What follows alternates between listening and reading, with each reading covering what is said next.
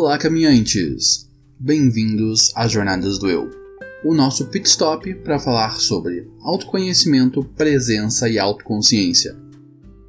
Eu sou o apresentador Reginaldo Pacheco e vou acompanhar vocês nessa caminhada rumo à realização. O podcast Jornadas do Eu faz parte do Roda de Pensadores, uma iniciativa para promover conversas significativas e diálogos abertos. Saiba mais em nosso site rodadepensadores.com.br.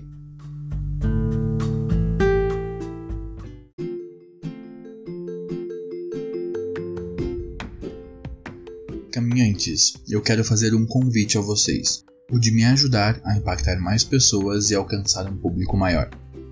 Nossa proposta é apresentar um conteúdo introdutório sobre autoconhecimento com qualidade. Todas as semanas trazemos um novo episódio abordando um tema diferente. Nosso programa é pensado para ter entre 15 e 25 minutos, ideal para quem está começando a ouvir podcast. Então se inscrevam ou favoritem o nosso podcast na plataforma em que você nos ouve. E conto com vocês para indicarem o programa para dois amigos. Você pode ouvir o nosso podcast nas principais plataformas de streaming, como o Spotify e o Deezer, e em todos os agregadores de podcast. E se você nos ouve no aplicativo de podcast da Apple, nos dê 5 estrelas e faça um comentário legal. Conto com vocês para que o Jornadas do Eu possa ser o ponto de partida de muitas pessoas.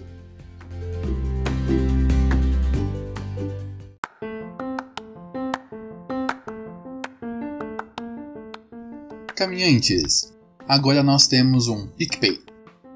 Com a sua contribuição, você nos ajuda com as custas de todos os projetos vigentes no Roda, o Blog dos Pensadores e o Jornadas do Eu Podcast. E vai ajudar a viabilizar os novos projetos que estamos desenhando: o Roda de Pensadores Online, o Papo de Pensadores Podcast, o projeto Contando Contos, o Vlog dos Pensadores e o Podcast Geek. Também vai ajudar a viabilizar a aquisição de equipamentos para melhorarmos a nossa produção de conteúdo e a contratação de um editor de som. Com apenas R$ 9,90 por mês, você nos ajuda com todas as nossas iniciativas e ainda vai participar do grupo de discussão do Roda de Pensadores no Facebook e vai ter acesso a promoções e sorteios exclusivos. Quando atingirmos 50 assinantes do Jornadas do Eu, eu vou sortear apenas para os colaboradores 5 vagas para minha mentoria completa de comunicação não violenta. Baixe o PicPay, assine o arroba Roda de Pensadores e nos ajude a alcançar mais pessoas.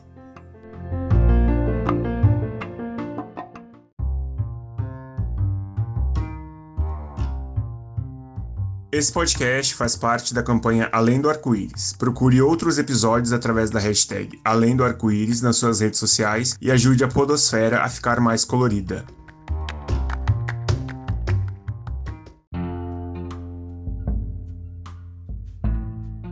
na pauta de hoje: Empatia é o segredo da felicidade?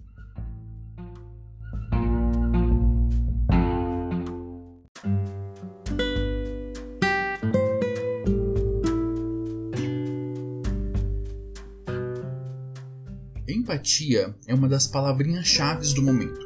Uma pesquisa rápida no Google Trends mostra que em março deste ano ela bateu 100 pontos de popularidade na ferramenta de busca do Google. Além disso, ela está presente em seminários, livros, textos que falam sobre como a empatia é significativa no mundo moderno. Para Marshall B. Rosenberg, psicólogo e criador da comunicação não violenta, a, a paz requer algo muito mais do que vingança ou simplesmente dar a outra face. Requer empatia, com os medos e necessidades não satisfeitas que criam o ímpeto para que as pessoas se ataquem umas às outras. Estando conscientes desses sentimentos e necessidades, as pessoas perdem o desejo de atacar de volta porque podem ver a ignorância humana que leva a esses ataques. Eu acredito que estamos falando muito sobre empatia por ser algo que precisamos trazer para as nossas vidas. Por isso, no programa dessa semana, vamos aprofundar nossa conversa sobre empatia.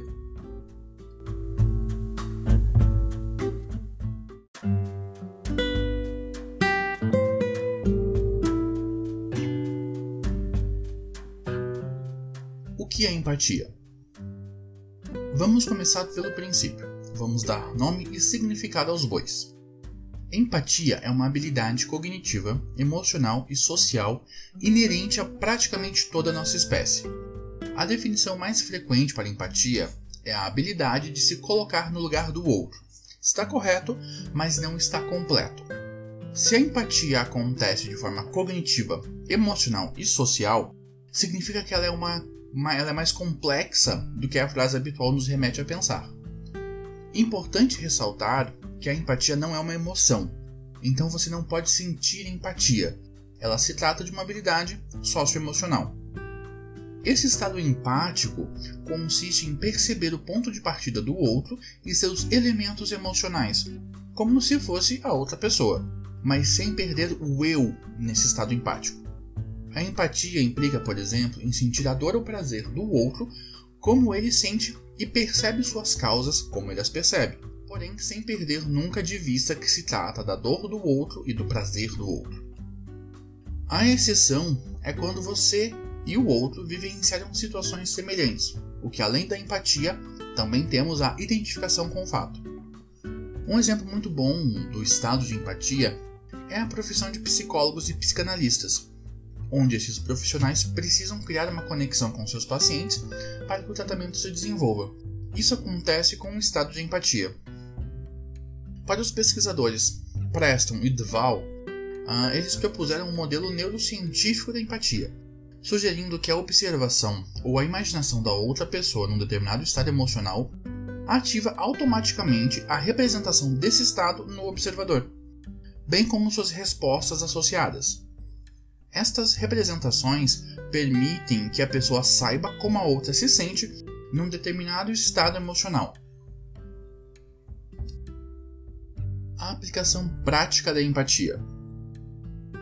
Às vezes parece que a empatia é uma daquelas ideias que são lindas na teoria, mas não podem ser praticadas. Por isso eu trouxe alguns exemplos.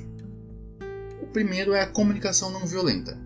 Ela foi criada pelo psicólogo americano Marshall B. Rosenberg tendo como referencial a ideia de não violência, com o objetivo de tornar a nossa comunicação algo mais eficaz e compassiva. Isso se trata de uma habilidade de comunicação, onde a empatia é essencial para que possamos ouvir o outro e entendê-lo de forma a superar nosso julgamento. Se você quer saber mais sobre comunicação não violenta, volta no episódio 4, onde a gente tem um programa que fala só sobre isso. Um outro exemplo é o mapa da empatia. Para quem está envolvido com startups ou está cursando alguma faculdade da escola de negócios, o mapa da empatia já deve ser um velho conhecido. Se trata de uma ferramenta usada para compreender melhor as necessidades dos consumidores. Essa ferramenta mapeia hábitos, medos, desejos, comportamentos, ganhos, o que acontece no entorno da vida de uma pessoa, desde suas aspirações profissionais até as séries de TV que ela assiste. O objetivo dessa ferramenta é ajudar empresas a entender melhor seus consumidores, a satisfazer suas necessidades e encontrar oportunidades de negócio. A fisiologia da empatia. Para o psicólogo Daniel Goleman, a empatia se forma da nossa capacidade de ter sentimentos viscerais em nossos próprios corpos. O mesmo ocorre com a sincronia, aquele encaixe não verbal entre o modo como nos movimentamos e o que fazemos, que sinaliza uma interação empática. Vemos isso em músicos de jazz, que nunca ensaiam exatamente o que farão, mas apenas parecem saber quando assumir o centro do palco e quando se fundir com o cenário. Quando artistas de jazz foram comparados com músicos clássicos em termos de funções cerebrais, eles demonstram mais indicadores neurais de autoconsciência como diz um desses artistas, no jazz, você precisa se ligar em como seu corpo está se sentindo para saber quando fazer um solo. O próprio design do cérebro parece integrar a autoconsciência com a empatia, ao reunir a forma como assimilamos informações sobre nós mesmos e sobre os outros dentro da mesma extensa rede neural.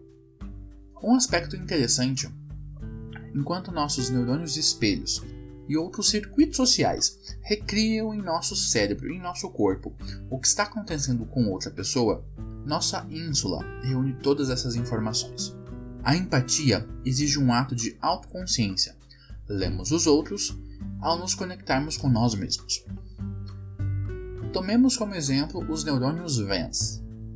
Lembremos que essas singulares células cerebrais são fundamentais para a autoconsciência, mas elas estão situadas em áreas que são ativadas em momentos de raiva, sofrimento, amor e desejo. E também em momentos sensíveis, como quando uma mãe ouve o bebê chorar ou quando ouvimos a voz de alguém que amamos. Quando esses circuitos classificam um acontecimento como proeminente, direcionam nosso foco para ele. Essas células, em forma de fuso, fazem uma conexão super rápida entre o córtex pré-frontal e a ínsula, áreas ativadas tanto pela introspecção quanto pela empatia.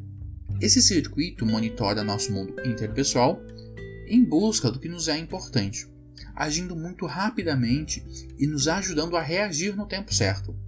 O circuito cerebral da atenção se entrelaça com ele para dar suporte à sensibilidade social e à compreensão da experiência de outras pessoas e de como elas veem as coisas. Resumindo, a empatia. Esta ampla via social do cérebro nos permite conhecer e também refletir e gerenciar nossas próprias emoções e as emoções dos outros. Cada pessoa tem empatia de uma forma diferente. Como eu disse antes, a empatia é uma habilidade inata em nossa espécie, o que não significa que ela é expressada de uma forma igual por todos. Algumas pessoas podem expressar mais, outras menos. Existem dois métodos científicos de mensurar a empatia, que são a escala de preocupação empática do índice de reatividade interpessoal e a escala equilibrada de empatia emocional. A escala de preocupação empática do índice de reatividade interpessoal é um teste com 28 itens que utiliza uma escala de 5 pontos. Esses 28 itens estão divididos em quatro subescalas: a da tomada de perspectiva, a da fantasia, a da preocupação empática e a da angústia, cada um com 7 itens. A escala de tomada da perspectiva contém itens relativos à espontânea adoção da perspectiva de outras pessoas. A escala da fantasia mede a tendência das pessoas a se identificarem com personagens dos filmes, novelas, peças de teatro e outras situações fictícias. A escala de preocupação empática questiona acerca dos sentimentos de ternura, compaixão e preocupação que as pessoas que respondem têm relativamente aos outros. A escala de angústia mede os sentimentos de ansiedade e desconforto que resultam da observação de outro a passar por uma experiência negativa. O grau de empatia varia com valores situacionais e com o julgamento da situação. Alguns exemplos que modulam a magnitude da resposta de empatia de dor são a ligação afetiva, a avaliação acerca da razão pela qual a dor está sendo aplicada. Singer demonstra que, pelo menos nos homens, o desejo de vingança se sobrepõe à empatia quando confrontados com alguém a experienciar a dor e que eles pensam que devem ser punidos. A pessoa prefere cooperar com pessoas justas e punir os incorretos. A frequência de situações de exposição à dor, a intensidade do estímulo de dor e a associação a grupos, a pertença grupal tem influência nos correlatos neurais envolvidos em cada um dos componentes da empatia, a afetiva, a cognitiva e a regulação emocional. A empatia afetiva e a influência grupal. A associação a um grupo está relacionada com uma maior empatia para com os membros desse mesmo grupo, raça, etnia, equipe de futebol. Temos mais facilidade de sentir empatia quando nos identificamos de alguma forma com o outro, Empatia cognitiva e influência grupal. A empatia cognitiva também pode ser modulada pela pertença a um determinado grupo. Existem evidências de que a compreensão dos estados emocionais de membros de grupos é superior em relação a membros de grupos diferentes. Pense assim: eu consigo entender e me conectar mais com alguém que tenha referenciais próximos aos meus.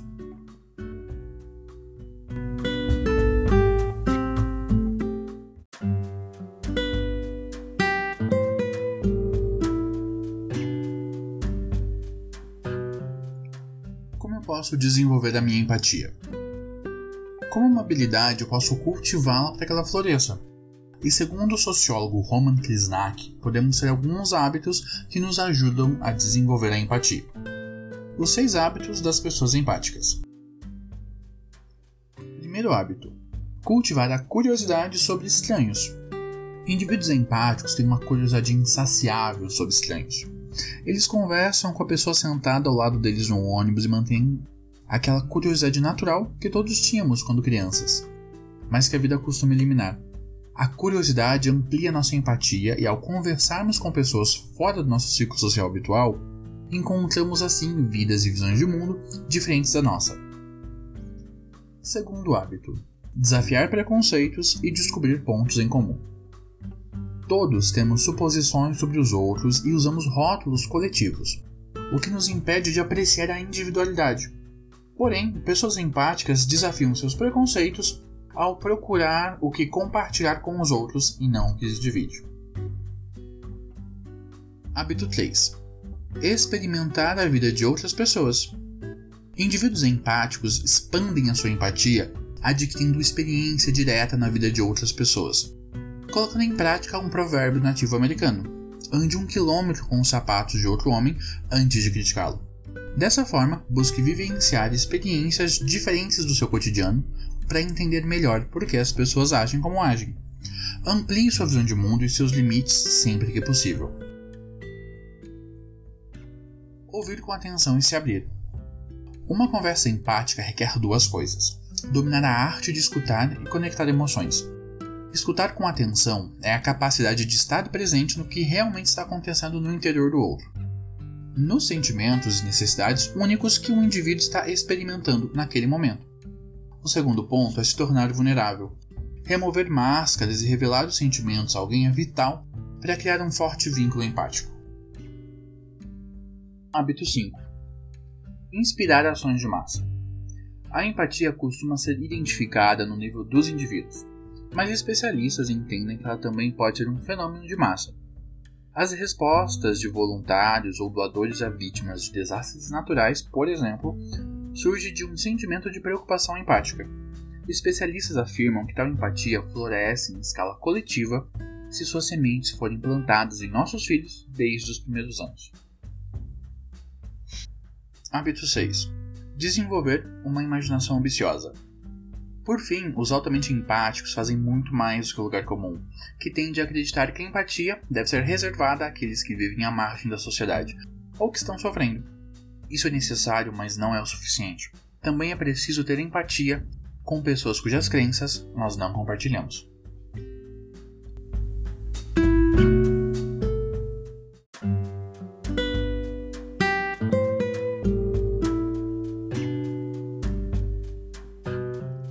empatia é um dom que todos nós temos e podemos usar para construir pontes entre pessoas, organizações e nações.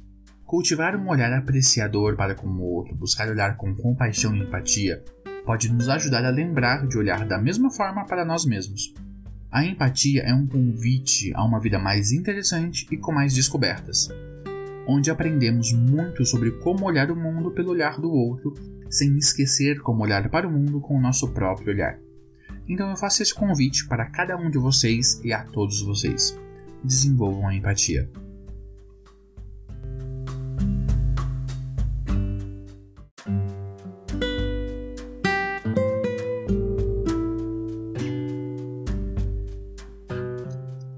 Indicações da semana para continuar aprendendo. Para você que quer aprender mais sobre empatia, eu estou deixando o link da Amazon para os meus dois livros favoritos sobre o assunto. O Poder da Empatia, a arte de se colocar no lugar do outro para transformar o mundo, de Roman Krishnak, e Empatia Assertiva, como ser um líder incisivo sem perder a humanidade de Kim Scott. E o Jornadas do Eu e a Amazon são parceiros, então sempre que você comprar um dos livros indicados no programa por nossos links, o Jornadas do Eu recebe um percentual da compra. Assim construímos uma relação ganha-ganha, Sempre que você adquirir um novo livro, você nos ajuda em nossa caminhada. E nesse EP estamos deixando o link para 5 TED Talks sobre empatia. 5 palestras curtas que vão ajudar você a entender mais sobre o que é empatia e como levar ela para sua vida. Também estamos deixando o link dos artigos científicos citados no programa.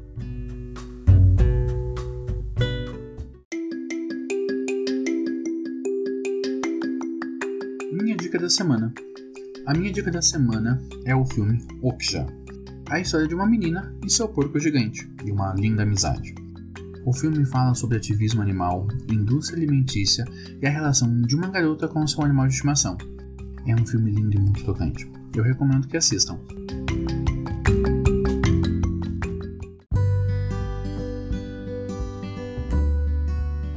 Bem-vindos à sessão de comentários.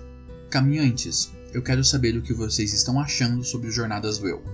Quero que vocês sugiram temas para abordarmos no programa, enviem suas dúvidas, compartilhem suas opiniões. O programa é apenas o começo da conversa. Então nos sigam no Facebook e no Instagram, arroba Jornadas do Eu, e vamos continuar a conversar por lá. Gratidão pelo comentário, Paulo. Eu vou encaminhar para Julia Castro, que participou do nosso episódio Todo o Poder da Diversidade, e isso também serve para nós desmistificarmos a ideia que a bifobia não existe. Ela existe e nós precisamos lidar com ela também. Então respeitem os bis... Gratidão pelo comentário, Paulo. Eu vou encaminhar para Julia Castro, que participou do nosso episódio Todo o Poder da Diversidade. E isso também serve para nós desmistificarmos a ideia que a bifobia não existe. Ela existe e nós precisamos lidar com ela também. Então respeitem os bissexuais.